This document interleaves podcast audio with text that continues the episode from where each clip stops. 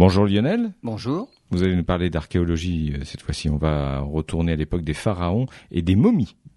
Eh oui, et beaucoup de chercheurs pensaient en fait que le séquençage de l'ADN des momies d'Égypte serait impossible en raison en fait de la chaleur du climat égyptien et aussi et surtout à cause des produits chimiques utilisés pour la momification qui dégradent considérablement l'ADN.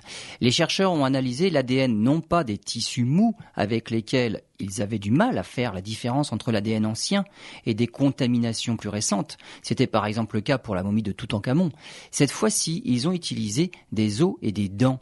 Et cette méthode est visiblement plus fiable. Les ADN proviennent de crânes issus d'une ancienne nécropole à une centaine de kilomètres du Caire. Sur les 151 corps momifiés, ils ont pu analyser l'ADN de 90 crânes.